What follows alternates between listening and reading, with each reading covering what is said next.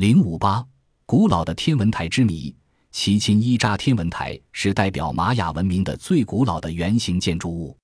甚至在今天修复起来的这一圆形建筑看起来仍像一座天文台。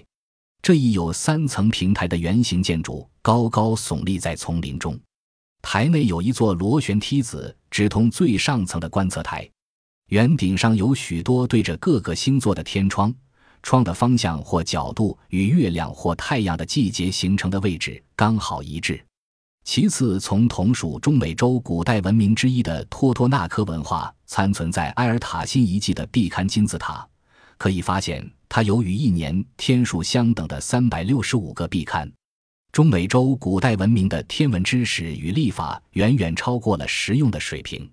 当时采用的是二十进制计算方法，换算成十进制，一年的天数为三六五二四二零。这个只与现代计算的正确值三百六十五万两千四百二十二天，只相差零零零零二天。除了这个太阳例外，当时还使用与自然和生活无关的二百六十天为一年的胜利，五千一百二十五年为一周期的历法等。今天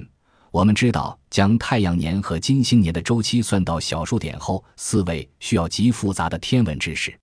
玛雅人是从什么地方学来的？又是谁教给他们的？